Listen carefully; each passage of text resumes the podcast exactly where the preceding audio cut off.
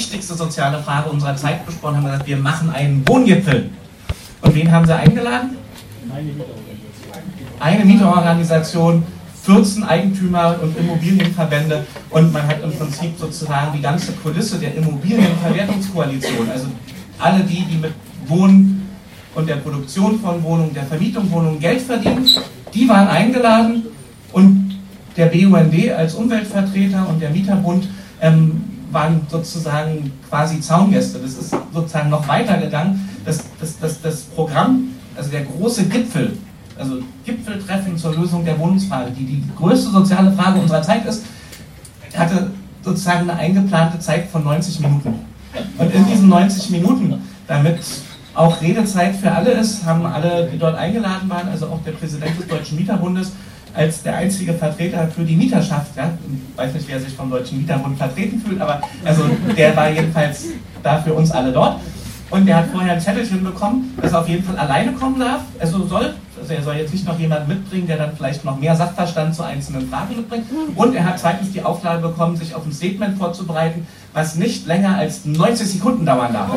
So, und in 90 Sekunden sozusagen ist auf dem großen Wohngipfel von Horst Seehofer die größte soziale Frage unserer Zeit sozusagen mit Mieterperspektiven bedacht worden. So, und man ahnt es dann schon, wenn man die Ergebnisse sieht, oh, ups, ein Baukindergeld ist herausgekommen und die Diskussion, ähm, die Abschreibungsregelung für Investitionen in den Wohnungsbau irgendwie für Eigentümer günstiger zu gestalten. Ja, und da fragt man sich immer, also wie, äh, von außen gesehen, so, also das kann doch wohl nicht wahr sein, die größte soziale Frage unserer Zeit und dann sowas. Und wenn man den Prozess kennt und weiß, wer für politische Entscheidungen verantwortlich ist, wer die beträgt, wer letztendlich das Agenda-Setting im politischen Prozess setzen kann, wer überhaupt mitdefinieren kann, was das größte Problem ist. Ja, wir dürfen jetzt dreimal raten, was werden die gesagt haben, was das größte Problem ist. Wenn die Mieten steigen. Genau, bauen, bauen, bauen, haben die gesagt. Ihr baut zu wenig. Und was macht man dann? Dann muss man Baukindergeld geben, dann muss man Steueranreize schaffen für noch mehr Investitionen. So, und wenn, wenn sie irgendjemanden von uns hier eingeladen hätten, hätten wir wahrscheinlich andere Probleme adressiert und entsprechend hätte man ähm, andere Lösungen zumindest finden können. In der Konstellation ging das aber nicht.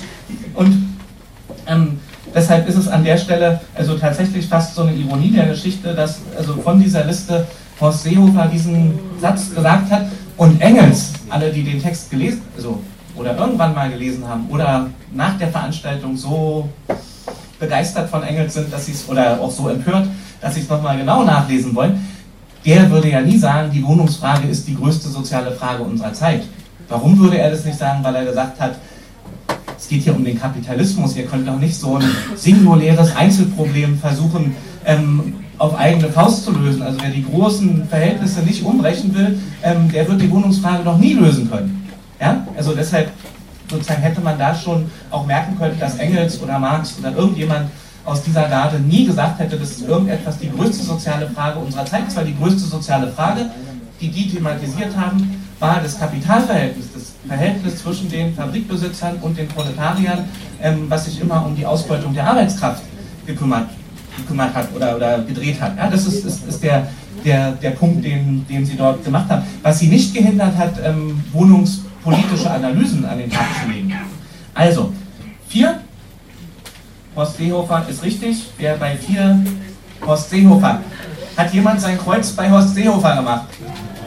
Ist jetzt hier keine Wahlprognose? Nein. Ihr dürft euch unten auch ein Kreuz machen. Okay. So, jetzt wird es ein bisschen gemein, also, weil, weil jetzt sozusagen nicht nur, sagen wir mal, Textkenntnis gefragt wird, sondern sozusagen auch ausschließende Textkenntnis abgefragt wird, welches der folgenden Zitate stammt nicht von Marx oder Engels? Ja? Warum? Ist nicht so schön formuliert, ne? Ja. ja, Marx und Engels waren einfach sozusagen Künstler der Wortakrobatik und da kommt jemand wie Arthur Mühlberger nicht dahin. Nein, man hätte es natürlich auch inhaltlich erkennen können. Ähm, und, und, und, gerade in dem ersten Teil macht Marx sich ja sozusagen wirklich lustig über diese Perspektive, dass da jemand von ewigen Rechtstiteln spricht. Ja, und von ewigen Rechtstiteln zu sprechen, von denen sich irgendein Recht ableitet, ähm, beständig den Mietern das Geld aus der Tasche zu ziehen, ähm, das passt sozusagen so gar nicht in, in, in, die sozusagen ökonomische Analyse, die Marx und Engels ja vorangetragen haben, die gesagt haben, ich kann alles sozusagen auf die Werttheorie und auf das Verhältnis zwischen Kapital und Arbeit zurückführen. Und wenn es hier irgendein Recht gibt, dann ist es immer nur sozusagen der Überbau für dieses ökonomische Verhältnis. Ja, also in, in so ganz groben Schemen. Und niemand hätte von ewigen Rechtstiteln, also vielleicht in Anführungszeichen oder in sogenannten gesprochen, aber nicht so, ähm, wie es ähm, in dem Text von Mühlberger, der von Proudhon beeinflusst ist, hier stattfindet. Und interessant ist aber, ähm, dass diese sozusagen von Engels hier sehr hart kritisierte ähm, Verkürzung der ökonomischen Verhältnisse in wohnungspolitischen Debatten eine also auch aktuell eine extrem hohe Präsenz hat. Also wenn, wenn wir sagen hier, ähm, was ist der Skandal am sozialen Wohnungsbau, ähm, Staat und Mieter haben inzwischen schon dreimal den Preis des Hauses bezahlt ähm, und ähm, warum kriegt jemand, der sozusagen sein Haus eigentlich schon rückfinanziert hat, weil es der Familie seit 80 Jahren gehört, da sind ja gar keine Kredite mehr offen. Ähm, warum kriegt der immer noch Geld? Oder bei den Modernisierungsmaßnahmen argumentiert auch, auch, auch, auch Mieterorganisationen ganz viel ähm, sozusagen mit der Umlage von 11 Prozent, jetzt sind es nur noch 8 Prozent von Modernisierungsmaßnahmen. Ähm, haben wir immer soll doch abgeschafft werden. Das ist ja völlig absurd, dass ich für das neue Fenster oder die neue Heizung ähm, sozusagen 11 Prozent Umlage zahle die ja nicht nur gezahlt werden, bis der Preis für die neue Heizung zurückgezahlt ist, sondern auch darüber hinaus. Ja? Und, und das heißt also, dieser Gedanke, dass, dass da ein Recht sich durchsetzt, was, was sozusagen dauerhaften Geldfluss ähm, garantiert oder ähm, erzwingt, ähm, ist letztendlich eine, eine Vorstellung, die, ähm, die, die schon sehr, sehr alt ist. Und ähm, das, das, heißt jetzt nicht, dass wir ähm, diese Konstellation nicht weiter kritisieren dürfen. Aber ähm, was zumindest Engels uns sagen würde, ist, das ist nicht das Hauptproblem. Also es ist nicht das Hauptproblem, ähm, dass sozusagen Immobilien als sozusagen Kapital ähm, gleiche ähm, Werte angesehen und in, in diesen sozusagen kapitalistischen Akkumulationsprozess kommen. Er würde sagen, der, dieser Prozess ist das, was uns stört. Also dass, dass überhaupt so eine Verwertungslogik da ist. Ja? Und nicht, dass sie in diesem konkreten Punkt erscheint. Also so wie wir uns ja auch nicht jeden Tag darüber aufregen, ähm, wie viel das Brot kostet und nicht sozusagen immer durchrechnen, ähm, sind da tatsächlich die kostendeckenden Preise oder bezahle ich womöglich zu viel. Also könnte man in vielen Fragen oder in vielen Themen machen, aber das, was, was, was, was er an dem Mühlberg ja, kritisiert ist, dass, dass er da sozusagen letztendlich eine Verkürzung der ökonomischen Verhältnisse mitmacht. Ja? Und deshalb ähm, ist, ist es tatsächlich so, also da fühlt man sich manchmal ertappt, also ich auch, weil man genau das auch schon mal, also gerade bei den Modernisierungen aufgeschrieben und gesagt hat und dann kommt man und sagt, ah, das ist eine ganz kleinbürgerliche, also eine anarchistisch verseuchte Perspektive. Dann kann man sich wieder ein bisschen aufrichten, kann sagen, naja, so schlimm ist es jetzt auch nicht, wenn man als Anarchist irgendwie ähm, durch die Welt geht, aber ähm, wenn man den Text liest, der ist ja auch ganz polemisch geschrieben, dann zuckt man erstmal so ein bisschen zusammen. So, ähm, wichtig ist, achso, die anderen beiden, die, die sind da dann von Marx und Engels. Ähm, das, das, zweite Zitat, ähm, das ist von, von, von Friedrich Engels, auch aus dem Text zur Wohnungsfrage. Ähm, und das klingt sozusagen, also an der Stelle wirklich als Gegensatz zu dem Mühlberg, Berger, wenn er sagt, nee, wenn wir hier das mit den Mieten und Wohnen uns anschauen, ähm, dann sehen wir, das ist ein ganz gewöhnliches ähm, Warengeschäft zwischen zwei Bürgern.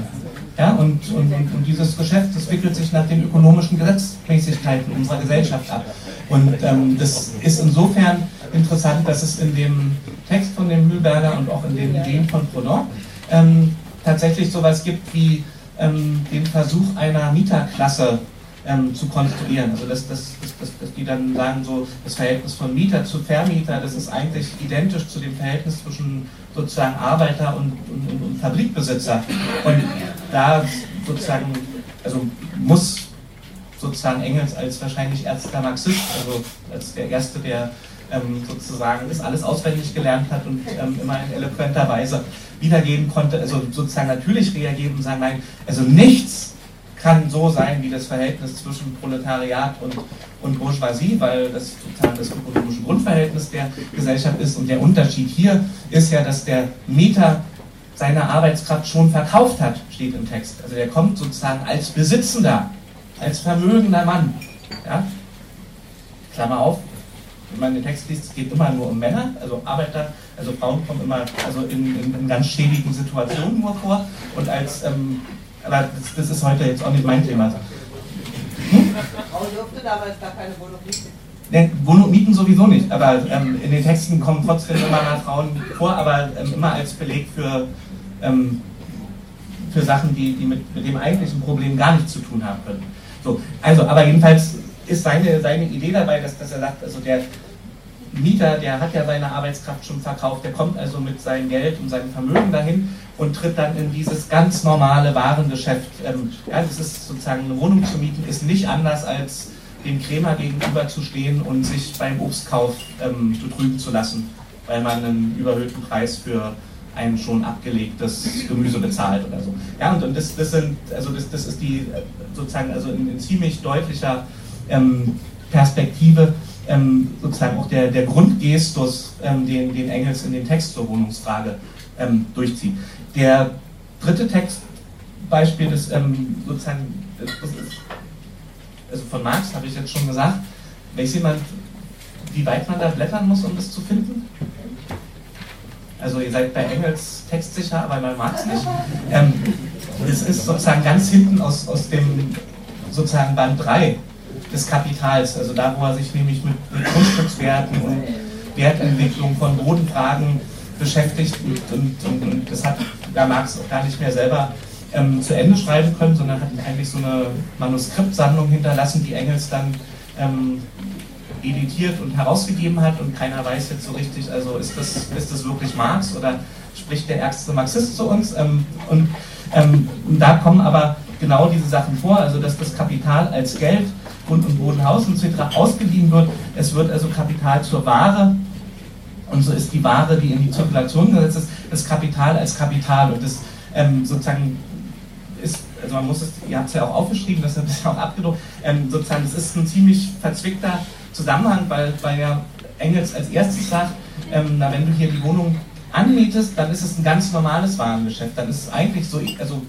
ich als der vermögende Wohnungssuchende oder die vermögende Wohnungssuchende, also vermögend immer in dem Sinne, dass ich schon Geld habe und damit auftrete, mich also nicht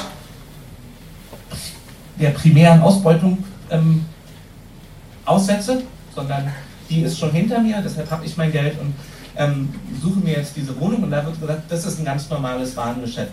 Ja, und, und jetzt, jetzt ist aber irgendwie ja schon deutlich, so ganz normal ist dieses Warengeschäft ja nicht, weil ich kaufe ja die Wohnung in der Regel nicht, sondern ja, Marx macht dann große Verrenkung und sagt, also das ist ein Kauf, der irgendwie durch eine stückweise Abzahlung erfolgt, über einen langen gestreckten Zeitraum.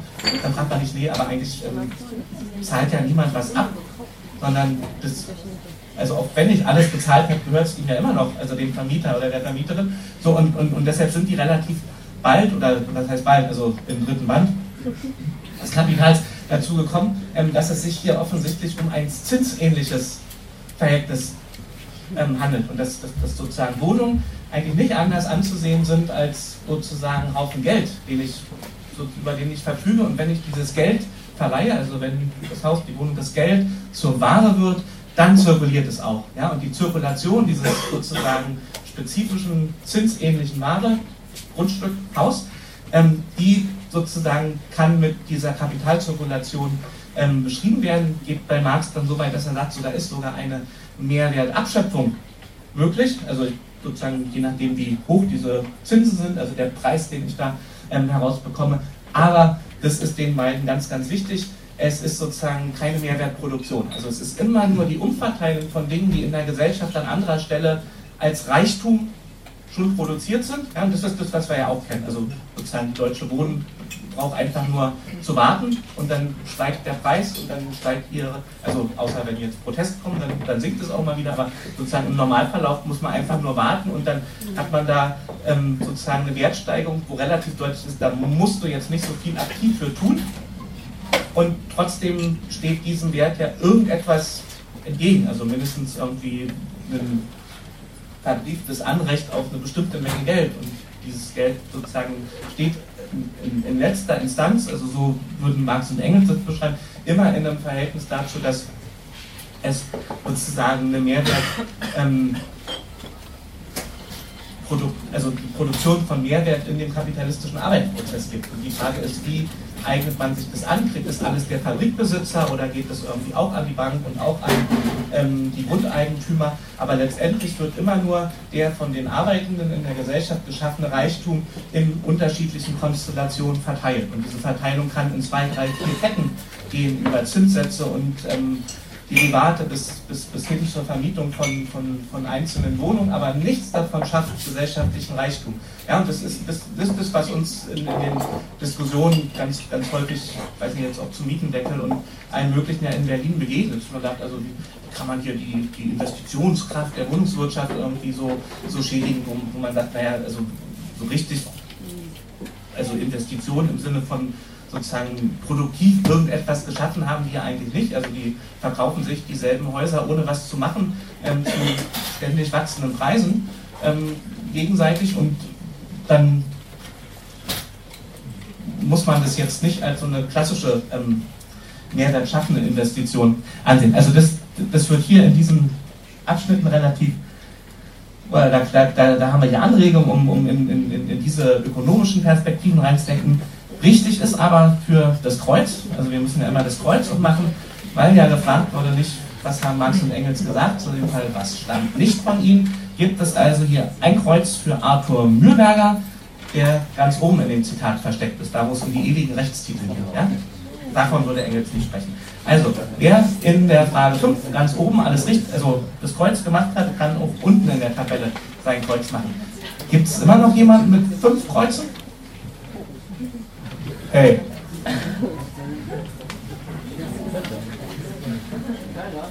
Dann gibt es nur noch Trostpreise, oder? Ich hatte einen Preis versprochen. Okay, aber gut. Wir machen weiter.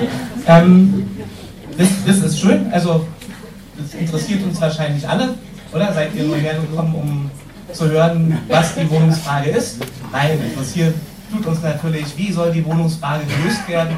Ähm, die Frage kann man sagen, hat sich Engels auch gestellt und deshalb ähm, ist hier die Frage, wie will Engels die Wohnungsfrage lösen? Hm? Wie hieß die Enteignung früher? Ja, Expropriation ist richtig, das geht auf Engels zurück. Wer will, was, was will Engels noch?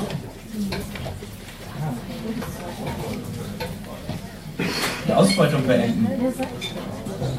Hm, also die vollständige Umwälzung der Gesellschaftlichkeit, das ist eine Masterlösung. Also eigentlich, eigentlich wirft er allen vor, die das nicht im Blick haben, dass sie Reformisten sind oder kleinbürgerliche oder großbürgerliche Perspektiven mit sich haben, weil sie diesen vollständigen Aufhebung der Ausbeutung der Arbeiterklasse nicht in den Blick haben. Und das ist tatsächlich sozusagen das zentrale Ziel.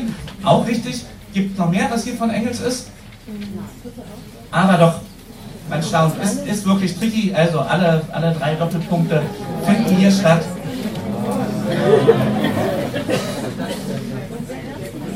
Weil in der Logik von Engels, das haben wir ja gesagt, also sozusagen, wer, wer sagt, das Mietwohnen ist ein ganz normales Geschäft, regt euch mal nicht so auf. Also die eigentliche Ausbeutung ist woanders.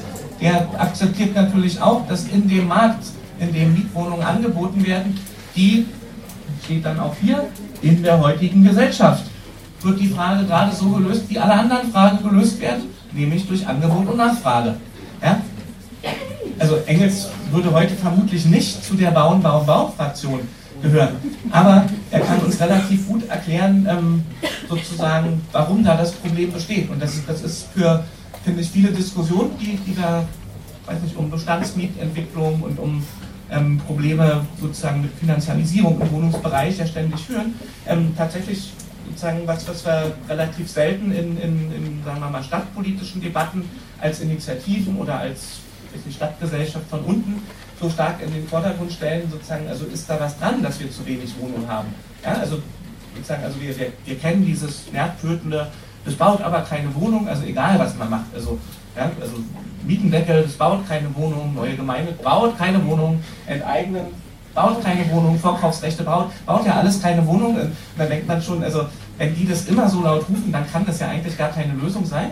Ja, und, und jetzt ähm, kommt Herr Engels und, und sagt, naja, also das, das, ist, das ist die naheliegendste Lösung für den Kapitalismus. Also insofern ist, ist das jetzt eigentlich auch nicht verwunderlich, dass, dass dieses ähm, hegemoniale Narrativ von Bauen, Bauen, Bauen ähm, in, sozusagen heutzutage wieder da ist. Interessant ist, dass das ähm, nach 150 Jahren offensichtlich noch ähm, so ähnlich funktioniert. Ja, also weil er in, in ganz vielen Bereichen, die Gesellschaft hat sich doch weiterentwickelt und der Kapitalismus, der hat sich doch wahrscheinlich auch weiterentwickelt, der ist doch jetzt schon ist der jetzt schon 4.0 oder 5.0, also mit Digitalisierung und so, also wir, wir, reden ja nicht mehr von der Dampfmaschine. Ja, also da sind ja, hat sich doch alles Mögliche seitdem getan und bestimmte Prinzipien, die scheinen sozusagen durchlaufen zu sein. Ja, ich habe letztens einen schönen Vortrag gehört für, wie, wie heißt das hier, ähm, plurale Ökonomik. Ja, kennt, kennt ihr das? Ja, das ist, ähm, ja, gibt es auch kaum. Eine Professur in Deutschland, ähm, das ist die Vorstellung, ähm, dass es andere ökonomische Erklärungsmodelle gibt, als die, die auf Adam Smith zurückgehen und in der Neoklassik an unseren Universitäten gelehrt werden. Ja? Da kommt man gar nicht so richtig darauf, aber dass, dass jemand sagt, ähm, ich kann Dinge anders erklären als über Angebot und Nachfrage. So, mhm. und ähm, diese Dominanz, also finde find ich, also weiß nicht, ich, ich glaube selbst, selbst die Basis-Naturwissenschaften, Physik, Chemie, Biologie, die haben sozusagen in diesen 150 Jahren so gewaltige ähm, Sprünge und Veränderungen gemacht, also wo, wo, wo man über die Theorien, die es damals gab, um sich, keine Ahnung, den Kosmos zu erklären oder ähm, den, den Aufbau der, der, der Zellen ähm, sozusagen heute lacht, sondern wie kann man so blöd gewesen sein, dass man ähm, das, das nicht erkannt hat, weil uns der heutige Stand ja ähm, als, als, als der gegebene erscheint. Und ähm, das gab es, glaube ich, in fast allen Wissenschaftszweigen, außer in der Ökonomie. Also da ist dieses Angebot, also es wird da ein bisschen verfeinert, wenn es dann in finanzwirtschaftliche Transaktionen geht, aber das Grundprinzip, das wird nie in Frage gestellt. Ja? Und also da gibt uns hier der Text tatsächlich auch nochmal so einen Hinweis darauf, ähm, wie, weiß gar nicht, ob man das sagt, also sozusagen erschreckend aktuell, aus, also aus, aus der Perspektive, also dass, dass das immer, also völlig skandalös, dass das immer noch so ist, finde ich. So, und da ähm, haben wir also im Prinzip die drei Seiten von Engels ähm, kennengelernt, also den, den, den, den kühlen, beschreibenden Kopf, der die kapitalistische Gesellschaft so wie sie ist beschreibt. Da wird halt mit Angebot und Nachfrage gearbeitet. Das ist die Lösung, die unsere heutige Gesellschaft uns zu bieten hat. Und ähm, in einem zweiten Punkt, der jetzt hier als dritter Punkt da ist, sagt er, es gibt schon so Übergangslösungen. Also wenn man mal so ein bisschen am Zipfel der Macht irgendwie reißen kann, dann kann man auch die Wohnungsfrage ganz einfach lösen, hm. indem man es umverteilt. Ja? Und, und, diese Expropriation, die wird an anderer Stelle dann noch sehr ausgeschmückt, also wie man, wie man und wem man was wegnimmt und ähm, dann, dann, sollen da Belegungsrechte, die, der, der Begriff, er hat einen sehr speziellen Begriff dafür, also die, diese Belegungs... Also, so Bequartierung, also Bequartierung, also so eine Einquartierung, also die, die, die, stellt er sich so vor und, und, sagt, damit würden wir die Wohnungsnot, also dass irgendjemand in Schlamm auf der Straße und so weiter wohnen müsste, auf einen Schlag treffen können. Und dann sieht man, naja, das ist heute in den Enteignungsdebatten jetzt nicht mehr so an vorderster Stelle, aber wenn man so ein bisschen weitergeht und sagt, naja, ähm, wenn ich Belegungsbindung für einen größeren Wohnungsbestand haben möchte, dann sehe ich im Moment in den sozusagen Förderprogrammen die haben sozusagen gerade mal das Volumen, dass, dass die auslaufenden Förderverträge aus dem sozialen Wohnungsbau kompensiert werden. Das heißt, wir haben keinen Zuwachs an sozialen Bindung und der einzige Weg im Moment, mehr Bindung zu bekommen. Bindung heißt ja, dass es Belegungsbindung ist, dass letztendlich der Staat, in unserem Fall ist das das Land Berlin oder die Bezirke, festlegen können, dass bestimmte Personengruppen ein Vorrecht haben, in diese Wohnung zu ziehen. Das wird in der Regel dadurch gemanagt, dass man sagt, also wir prüfen mal dein Einkommen und wenn du einen Wohnberechtigungsschein, BBS, sieht man auch manchmal in den Annoncen, also nur für BBS-Mieter, Mieterin geeignet, äh, dann findet diese ähm, bevorzugte Bequartierung, wenn wir das jetzt mit Engeln sagen, also BBS-Bequartierung, ähm, die, die findet dann statt. Und die einzige Voraussetzung, dass wir diese Belegungsbindung ausweiten, ist im Moment den öffentlichen Wohnungsbestand auszuweiten, weil anders, also es gibt sozusagen im Moment kein Recht, was, was, was, was man setzen kann, wo man sagt, also jede zweite Wohnung von privaten Hausvermietern und Vermieterinnen ähm, muss an Hartz-IV-Empfänger gehen. Das, das geht, also wir können offensichtlich mit dem Landesrecht jetzt sagen, die dürfen irgendwie die Miete nicht steigern, aber wir gibt jetzt auch in den Mietendeckel-Diskussionen kein, kein, kein Moment, wo gesagt wird, ähm, gibt es denn irgendeine Idee, ähm, die die Verteilung der Wohnung. Also es ist ja total super, wenn, wenn die Wohnung jetzt auch in der Neuvermietung nicht mehr so teuer sein soll. Aber es gibt eigentlich kein, kein, kein Instrument, wo wir sagen, es soll jetzt aber auch mal wirklich an die vergeben werden, die sonst immer benachteiligt sind. Also die, die wenig Geld haben, die, die vorher noch Behörden abklappern müssen, um eine Genehmigung zu bekommen, wo der Mietvertrag von den anderen Bewerberinnen immer schon unterschrieben ist, diejenigen, die den falschen Nachnamen haben und irgendwie so klingen, als wären sie nicht in Berlin groß geworden. So, also all diese Nachteile, die könnte ich eigentlich relativ einfach mit Belegungsbindung ja lösen. Also wenn die Belegungs bindungsausübende Institution nicht dieselben ähm, Ausgrenzungsmechanismen reproduziert. Aber sozusagen das ist dann nochmal ein anderes Thema, da sind wir sozusagen nicht mehr bei den privaten Vermietern. Also ähm, wird hier von der Expropriation als sozusagen temporäre Übergangsweise, aber er sagt auch, es hat Bedingungen, also man muss schon auch politische Kraft haben, um das durchsetzen zu können. Das wird beschrieben und dann ist sozusagen der Königsweg, die Wohnungsfrage zu lösen, die ist aber die Umwälzung der gesamten Verhältnisse, die in diesem Text an erstaunlich vielen Stellen als Aufhebung von Stadt-Land-Widerspruch auch nochmal adressiert wird. Also dass er sagt, so, na, das, das, also eigentlich kann man das Problem sozusagen nur lösen, wenn, wenn ich Stadt-Land-Verhältnisse auflöse. Und das muss man sich aber auch nochmal vergegenwärtigen, dass er ähm, sozusagen die geografische Struktur der Gesellschaft sozusagen im 18., also 19. Jahrhundert, also sozusagen also von 1830 bis, bis, bis, 1872 hat er sozusagen alle möglichen Sachen untersucht. Was war das für eine Zeit, egal wo er hingekommen ist, ob er in England war oder ob er in, in, in, deutschen Städten unterwegs war. Es war diese Zeit der ganz massiven Industrialisierung und Urbanisierung. Also sozusagen das, was die damals als Haupttrend beobachtet haben, war irgendwie, die Leute werden sozusagen im Land freigesetzt, also durch sozusagen einerseits die politischen Entscheidungen, ähm, die alten Feudalfesseln zu lösen, aber ja vor allen Dingen durch die sozusagen ähm, Effektivierung von landwirtschaftlicher Arbeit, die unglaublich viele Millionen von Menschen ähm, sozusagen aus, aus, aus ihrer Agrarwirtschaft herausgelöst hat, weil für die einfach sozusagen gar nichts mehr zu verdienen war. Die sind in die Städte gekommen. So, und, und das sozusagen hat, hat für, für ihn, für, für Marx und für viele andere, die diese Urbanisierungsphase beobachtet haben, ist das sozusagen als ein quasi natürlicher Ausdruck ähm, dieser ähm, gleichzeitig beobachteten Ökonomie des Kapitalismus gewesen, ja, dass, dass das immer mit, mit dieser Verstädterung zu tun hat. Und da kann man zumindest feststellen, dass das Tendenzen sind, die, sagen wir mal, nicht mehr so dynamisch sind. Ja? Also, also wenn, wenn wir heute jetzt davon reden, irgendwie Berlin platzt aus allen Nähten, deshalb bauen, bauen, bauen, ähm, ja, und dann guckt man mal, wie viel Prozent ist jetzt Berlin im letzten Jahr gewachsen, also jetzt Berlin die ganz hohe Zahl, 1,5 so, und, und damals die Zahlen, also Berlin hat sich sozusagen alle elf, zwölf Jahre einmal verdoppelt. Ja, also und, und das sind also sozusagen wirklich sozusagen, also da, da kann man vielleicht so ein bisschen sich deutlich machen. Also es sind, sind tatsächlich andere Dimensionen ähm, der, der räumlichen Veränderung und gleichzeitig spielte sozusagen der Gegensatz von Stadt- und Landleben auch noch. Also das, das ist ja sprichwörtlich, also dass das Engels ähm, auch in diesem Text, aber auch in, in anderen Schriften sozusagen von Marx macht es auch, von der Idiotie des Landlebens spricht und, und, und, und, und die sind ja immer so hin und her gerissen, dass er einerseits sozusagen diesen technischen Fortschritt und diesen gesellschaftlichen Reichtum, der durch diese neuen Produktionsweisen ermöglicht wird, sozusagen als, als Fortschritt feiern müssen. Die sind ja sehr sozusagen fortschrittsglaubend oder überzeugt. Und auf der anderen Seite ähm, ähm, sozusagen genau diese Verhältnisse ja aber überwinden wollen. Ja? Also da ist, also spricht immer so eine bisschen fast schon schizophrene Haltung zum, zum Kapitalismus dazu, dass man einerseits das ist total großartig und, niemand, also niemand möchte also sozusagen in das Bauernleben, diese Ideologie des Landlebens zurück oder ähm, weiß nicht, gibt auch diesen einen diesen Text, ähm, wo, wo Marx irgendwie beschreibt, ähm, warum die Kolonialisierung Indiens blutiger sozusagen Kolonialeroberungskrieg, warum das gut ist.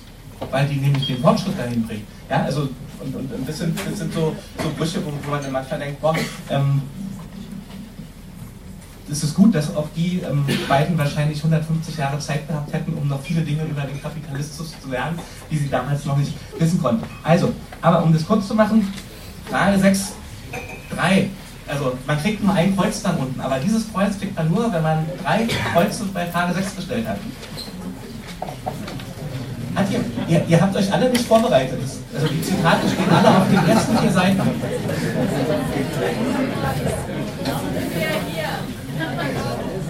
Angeber. Okay, dann sind wir schon fast durch hier mit unserem Kneipenquiz. Also, bis zur Wohnungsfrage. Kennt ihr, also Recht auf Stadt, Recht auf Wohnen, beliebte Forderungen, die wir immer wieder stellen. Und tatsächlich gibt es ja ähm, in verschiedenen Kontexten, auch für den Berliner Kontext gültig, ähm, in der Geschichte verschiedene Verfassungsgrundsätze, die zur Wohnungsfrage artikuliert wurden und die aus Sicht, aus heutiger Sicht sozusagen schon wie, wie so ein Recht auf Wohnen verstanden werden können. Es ist immer, dieses Recht auf Wohnen in der Verfassung ist wie viele andere Verfassungsrechte, ist, ist in der Regel sozusagen nicht individuell einklagbar. Ich kann jetzt nicht mit so einem Verfassungsgrundsatz kommen und sagen, ich will in diese Wohnung, ich habe ja hier das Recht auf Wohnen, aber ähm, das, das seht ihr ja, also da, da wird zumindest öffentliche Verantwortung für das Recht auf Wohnen ähm, in der Regel adressiert. Und meine Frage war, welche von diesen drei, also hat es alle gegeben, welche von diesen drei ähm, ist heute noch gültig? Die zweite. Und welcher Artikel? Ah. Wer bietet mehr? Ist irgendwas in 20. Es, es ist unsere Verfassung in Berlin. 28, super.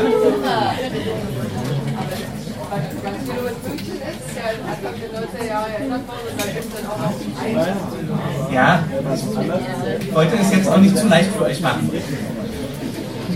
Genau, interessiert euch, wo die anderen beiden Verfassungsgrundsätze herkamen? Euch interessiert alle. Das erste ist die Weimarer Verfassung, wird gesagt, was in Wohnfragen und in, in Wohnungsfragen ist eigentlich die, die weitgehendste sozusagen ja, die weitgehendsten rechtlichen Rahmenbedingungen gesetzt hat. Also wird auch sehr deutlich gesagt, die verteilte Nutzung des Bodens wird von Staatswegen in einer Weise überwacht ähm, dass sie bestimmten Zielen zustrebt und ähm, war auch mit sehr starken Eingriffsrechten verbunden, die auch noch weiter gingen als, als das, was heute als Artikel 15 im, im Grundgesetz ähm, zur, sozusagen ähm, gewährt wird. Und man sieht aber auch, dass, dass, dass es, obwohl die Weimarer Verfassung, na gut, ist jetzt auch schon 100 Jahre her, aber nicht die 150, dass die Probleme in den Städten offensichtlich andere waren, dass ganz wichtig war, dass es gesunde Wohnungen gibt, gesunde Wohnverhältnisse, die sollte es geben. Ja? Also wenn, wenn wir uns heute fragen, also weiß nicht, also nenne drei Begriffe, wie die Wohnungen sein sollen, dann würde Gesundheit wahrscheinlich relativ weit am Ende kommen, weil wir das als Standard in den allermeisten Fällen annehmen. Dann würden wir eher sagen, na, es soll leistbar sein, es soll angemessen sein, ähm, das, das, das, soll bedarfsgerecht sein. Ich habe jetzt hier schon Wehwehchen in der Hüfte, kann nicht mehr so viele Treppen steigen oder irgend sowas. Also so das, das sind ja Überlegungen, wo wir heute sagen, also wenn, wenn ich mir das gute Wohnen, wenn wir irgendwann macht ja die SPD immer irgendwie gute Laune-Gesetze. Ja, das war, das war so, sagen wir machen so ein gutes, gutes Wohngesetz, dann, dann würden wir da wahrscheinlich so leistbar, angemessen, bedarfsgerecht oder so. Ja, so, so, so ein Gesetz muss, also es muss ja auch immer alles auf, auf, eine, auf eine Dreierformel gebracht werden können. Ja, das hat uns ja irgendwie ähm, der regierende Bürgermeister auch ähm, nochmal erklärt. Also die haben ja dieses ähm, Bauen, Kaufen, Deckeln. Und weil Bauen, Kaufen, Deckeln nicht Bauen, Kaufen, Deckeln und Enteignen heißt, ähm, ist halt völlig klar, dass, dass die SPD nicht für die Enteignung sein kann, ja, auf dem Landesparteitag. Aber also sozusagen der Reiz von, von, von Dreiklängen ähm, ist schon immer gut. Also sozusagen würden wir heute sagen, also leistbar, angemessen, bedarfsgerecht. Leistbarkeit ist ja dieser Begriff, der in die Diskussion gekommen ist und der ist so ein bisschen aus den, aus den wohnungspolitischen Debatten in Österreich geklaut worden, ähm, weil, weil, weil die mit dem länger umgehen und gesagt haben, naja, eine Wohnung ist ja nicht günstig oder ist nicht billig, sondern es kommt doch immer darauf an, wie viel Geld derjenige oder diejenigen haben, die in die Wohnung einziehen. Ja, also und, und wenn ich sage, ich habe eine ganz günstige Wohnung im Prenzlauer Berg, höre ich vielleicht irgendwie bei meinen Professorenkollegen an der Uni, nur 10 Euro pro Quadratmeter. Da musste ich ja gleich zuschlagen. Ja, und, und dann, dann bin ich bei mir in Moabit irgendwie am, am, am Kiosk und also die würden sagen, nee, 10 Euro, also da, da bin ich lange raus. Also ich finde 7 Euro schon viel zu viel. Oder ja, und gibt andere, die sind eigentlich auf 4,50 Euro angewiesen. Ja? Wir haben es ja in Studien auch, auch so durchgerechnet, wie viel Haushalte bezahlen. Und bei der Leistbarkeit geht es irgendwie darum, dass man sagt, so die, die Wohnung soll nicht mehr als 30 Prozent deines Einkommens auffressen. Sonst, sonst bleibt gerade, wenn man wenig Geld hat, viel zu wenig übrig, um sozusagen also sonstige schöne Leben zu haben. Ja, also deshalb Leistbarkeit, Angemessenheit, da geht es sicher auch um, um Wohnungsgröße, aber auch um Mindeststandard. Ja, kennt, kennt ihr diese verrückte Form von, von Angemessenheit? Also überall, wenn, man zum Beispiel sagt, ähm, sind, ist die Stallhaltung ähm, unter Tierschutzgesichtspunkten angemessen. Was, was wird dann gerechnet? Haben die Tiere genug Platz in Quadratmetern oder in Kubikmetern oder in irgendwelchen anderen? Es geht immer darum, wird sozusagen ein Mindestmaß erreicht. Das ist, das ist angemessen in allen, also in, in fast allen gesellschaftlichen Bereichen ist irgendwas angemessen. Findet ihr die Luft hier drin noch angemessen? Ja? Oh nee, ist schon ganz stickig, das ist gar nicht mehr an. So, all das könnte ich sagen. So. Aber im Bereich des Wohns, Kosten der Unterkunft, also Teil der Sozialgesetzgebung, ja, da wird ja, kennt ja diese Gesetze, da wird gesagt, kann ganz toll, als Hartz IV eingeführt wird, die, die, die Kosten der Unterkunft werden in tatsächlicher Höhe übernommen. Das klingt toll, das schreibt der Bundesgesetzgeber hin. Ja? In tatsächlicher Höhe. Das ist ja auch klar, also weil was kriegen die in den Transferleistungen? Die kriegen ihre Grundsicherung. Die ist ja am Existenzminimum berechnet, also geht es ja eigentlich auch gar nicht anders, als dass in voller Höhe die tatsächlichen Wohnkosten übernommen werden müssen, weil sonst geht ja die Existenzrechnung nicht auf. So, und dann macht aber der Gesetzgeber ein Komma, soweit sie angemessen sind. So, und dann ist die Angemessenheit, die wird dann von den Kommunen festgelegt, in weiß nicht, Ausführungsvorschriften wohnen oder in irgendwelchen ähm, Richtwerttabellen. Und die Angemessenheit, die sagt nicht mehr, wie beim Huhn irgendwie im Stall, hat das Huhn mindestens 1,5 Kubikmeter Luft, sondern da wird gesagt, angemessen ist, wenn deine Wohnung, für die das Jobcenter die tatsächlich Wohnkosten übernehmen, nicht teurer als X ist. Ja? Also eine völlige Pervertierung oder Umkehrung von, von diesen Angemessenheitssachen. Und das war neben Leistbarkeit ein zweiter Punkt, dass, dass, dass wenn, also wenn ich so ein gutes gute Laune, gutes Wohngesetz machen würde, ähm, also Form der Angemessenheit ähm, sozusagen im ursprünglichen Sinne gerne definiert haben will. Ja? Das, das, das, kann über Flächen sein, das kann aber auch über Preise sein oder über bestimmte Ausstattungsmerkmale. Und dann Bedarfsgerechtigkeit heißt einfach, dass wir natürlich in einer Gesellschaft, wo, wo wir die ganze Zeit davon reden, dass, dass wir uns individualisieren, fragmentieren, immer älter werden, immer unterschiedlichere Bedürfnisse haben, ähm, dass doch eigentlich völlig klar ist, dass sozusagen die Art und Weise, wie wir wohnen, so wie Mobilitätsangebote sich ja auch ähm, sozusagen an solche Bedürfnisse eigentlich anpassen sollten, dass, dass die Antworten darauf finden können. Das geht aber nicht, solange wir eine überwiegend sozusagen marktwirtschaftlich organisierte Organisation des Wohnungswesens haben, weil ähm, was sozusagen ist das Ziel der Wohnungsproduktion? Die möglichst günstige, also für den Eigentümer, Vermieter günstige Vermietung, also einen möglichst hohen Ertrag herauszukommen. Von wem kriege ich den, den, den höchsten Ertrag? Von denen, die schon die WWchen haben? Ja? Von diesen kleinen Gruppen, die irgendwie besonders breite Flure brauchen? Nee, sondern also am, am besten läuft sozusagen das Geschäft, wenn ich den Standard herstelle. Das können die Baufirmen gut, da habe ich sozusagen das größte Spektrum an Leuten, die bereit sind, ja, in diesem Wettkampf von Angebot und Nachfrage einen hohen Preis zu zahlen. Und alles andere sind eigentlich irgendwie Sonderauflagen, die nur schwierig zu erfüllen sind. Ja, und das, das ist, ist ja eine also völlig verrückte Situation. Ich weiß nicht, wer sich mit ähm, dem, dem Umbau in, in, in alten oder ähm, sozusagen barrierefreien Wohnungen schon mal beschäftigt hat, wenn, wenn, wenn da die Wohnungswirtschaft sagt, ja, sie sind natürlich bereit, so einen Umbau zu machen, haben da auch Experten und so.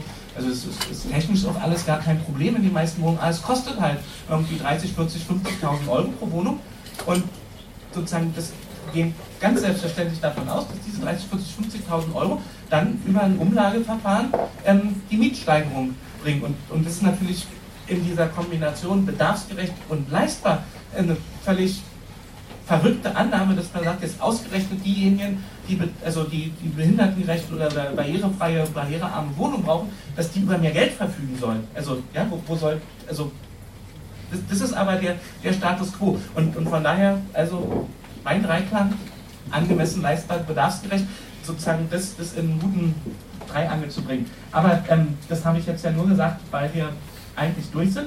Alle, die im. Achso, nee, wir haben angefangen, dass, dass, dass in der Weimarer Verfassung beim Recht auf Wohnen gesunde Wohnungen und wie sich das verändert und dass wir jetzt leistbar und ähm, bedarfsgerecht und angemessene Wohnungen wollen. Und ähm, das dritte Zitat, also was ja auch nicht die Berliner Verfassung ist, ähm, das ist der Verfassungsgrundsatz, der bis Oktober 1990 ähm, zumindest in der Osthälfte der Stadt gültig war. Das ist aus der Verfassung der DDR. Das ist der, kennt da auch jemand den Artikel? Okay. Ähm, Artikel 37, ähm, in der es eben auch das Recht auf Wohnraum gab. Ähm, und ist ein gutes Beispiel dafür, dass, dass wir ähm, in diesen Diskussionen, also sollte man sich vielleicht auch für das Grundgesetz dafür stark machen, dass es ein ähm, Recht auf Wohnen tatsächlich gibt, ist die DDR, glaube ich, ein ganz gutes Beispiel, dass einfach nur, weil es verfassungsgemäß verankert ist, das sozusagen nicht heißt, dass das auch gelöst werden kann. Also, sondern dass, dass auch das dann immer noch eine ähm, sozusagen große gesellschaftliche Anstrengung braucht. Und es heißt aber auch, da sind wir bei Artikel 28, dass wenn es solche Verfassungsgrundsätze gibt, dass man versuchen soll, die auch zu nutzen. Ja, für das Aufstellen eigener Forderungen zur Legitimation von bestimmten ähm, Vorstellungen und Instrumenten. Und genau ähm, das ist, weiß nicht, zumindest aus meiner Sicht in dem Politikfeld Wohnen, Stadtentwicklung eigentlich erst in den letzten Jahren sozusagen ähm, verstärkt über den Weg gelaufen. Also dass, dass, dass Mieterinitiativen oder auch Mietervereine sagen, da müssen wir mal in der Landesverfassung schauen, ob da was ist. Also wenn ich überlege, wie wir in den 90er Jahren, also die Miete war ja damals auch schon an vielen Stellen zu hoch, aber ähm, so auf die Idee zu kommen, dass in der Landesverfassung da irgendeine Anregung ist, wären wir nie gekommen. Und das hat aus meiner Sicht aber viel damit zu tun, dass Mieter- und Stadtteilbewegung sozusagen auch viel selbstbewusster geworden sind, dass wir uns gar nicht mehr nur immer in diesen Abwehrkämpfen, also da kommt jetzt das nächste schlimme Gesetz oder ähm, das Sanierungsgebiet, was uns verunsichert, weil es irgendwie die Miete steigern wird, sondern dass, dass es ja zunehmend Initiativen gibt, die sehr proaktiv formulieren, was sie wollen und was sie sozusagen politisch verändern wollen und sich damit gar nicht mehr nur in so einem Abwehrkampf befinden, sondern letztendlich ähm, als ein sehr aktiver und das sage ich jetzt sozusagen ohne weil viel aus Initiativen also ohne schmeicheln zu wollen, ähm, sozusagen politikwissenschaftlich gesehen in den letzten fünf Jahren eigentlich der erfolgreichste Akteur in Berlin sind. Also wenn man sozusagen guckt, wer konnte von seiner Agenda ähm, am meisten in reale Politik sozusagen mit umsetzen. Also was nicht heißt, dass das alles, was wir uns gewünscht haben, ähm, schon Realität geworden ist, aber sozusagen die Verschiebung ist schon, ähm, finde ich, extrem enorm. Also dass das, das im Prinzip auch von einzelnen politischen Parteien in der Stadt ähm, aus Angst vor, vor dieser kraftvollen Bewegung dann gesagt wird, dann machen wir jetzt einen Mietendeckel. Ja? Also wo, wo sozusagen also der Rest der Bundesrepublik völlig aufschreit und sagt, also nicht, man kann doch die Miete nicht deckeln. Ja, und, und auf der anderen Seite international ist ja nicht, wie viele E-Mails und Telefonate ich in den letzten Monaten bekommen habe, weil irgendwie die halbe Welt irgendwie nach Berlin kommen will, um sich anzugucken, wie wir hier ähm, den Kapitalismus bändigen. Ja, also, die, die neoliberalen Kapitalismus. Und dann, dann ich immer, lasst, lasst euch mal noch Zeit, wartet mal, bis wir das mit der Enteignung auch mal geschafft haben. dann, dann könnt ihr kommen. Aber ähm, genau, also Spaß beiseite. Ähm, richtig war Punkt 2 bei der siebten Frage, Artikel 28 der Berliner Verfassung, unten ein Kreuz. So, und jetzt dürft ihr, das ist die einfachste Übung, eure Kreuze zusammenzählen. Ja?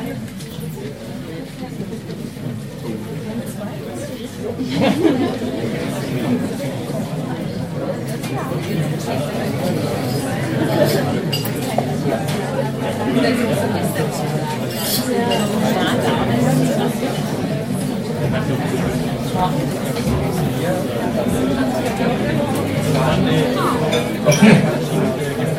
Alle kennen ihre Zahl, ja? Ich fange mal von unten an. Ähm, gibt es jemanden im Raum, der sich am Wohnungsfragen-Quiz beteiligt hat oder die sich am Wohnungsfragen-Quiz beteiligt hat, die weniger als drei Richtige hat? Vielen Dank für deine Ad. Also, hier steht, ja, habt ihr irgendwie einen Zufallsgenerator aus, aus meiner Wortfolge genommen. Ähm, macht nichts. Der Text ist fast 150 Jahre alt und überhaupt wissen wir, dass Multiple-Choice-Tests völlig ungeeignet sind, das müssen wir abfragen und gar nicht auf die Anwendung zielen. Was der Text von Engels mit unseren Sorgen und Kämpfen zu tun hat und ob 150 Jahre alte Ideen noch aktuell sein können, das werden wir heute Abend auch noch weiter gemeinsam diskutieren. Also insofern macht gar nichts. Drei bis vier richtige. Ah, das füllt sich. So, eure Wortwolke. Ah, fundiertes Halbwissen oder Zufallstreffer? Egal. Wichtig ist ja nicht, was bei Marx und Engels steht, sondern ob und wie wir uns die aktuelle Lage erklären. Und ja, die steigenden Mieten lassen ja auch noch kaum Zeit zum Lesen. Deshalb unser Vorschlag, wenn die Kampagnen mal nicht auf Hochtouren laufen, einfach die Mitstreiterinnen zum gemeinsamen Leseabend einladen. Okay, wir machen weiter. Fünf bis sechs Richtige. Oh.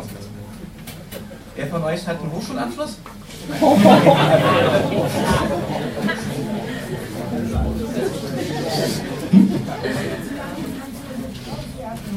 Nein. Das kann nicht, es ist. Also, bis sechs Richtige. Nicht schlecht. Bis auf kleine Lücken bist du sattelfest in Sachen politökonomischer Analyse der Wohnungsfrage.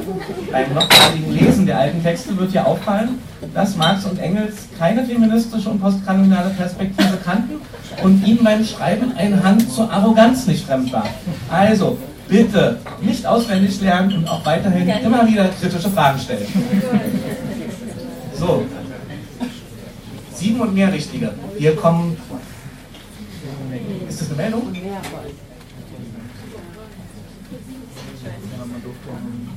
Nee.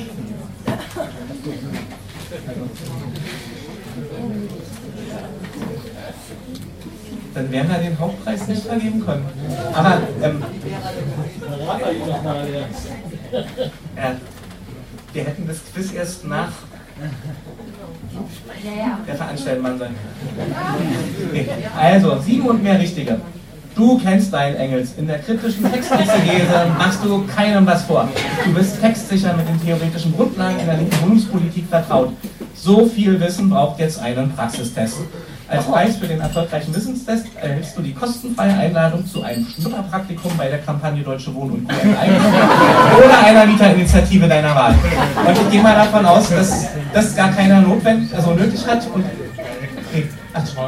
Frage, wenn man bei Beckens jetzt zwei von drei hatte, kann man Punkte oder? Nee. Aber ähm, ich, ich, kann, ich kann das, glaube ich, ähm, ohne, also völlig unabgesprochen sagen, also dass, dass der Hauptpreis ähm, auch von, von allen anderen ähm, ähm, genommen werden kann.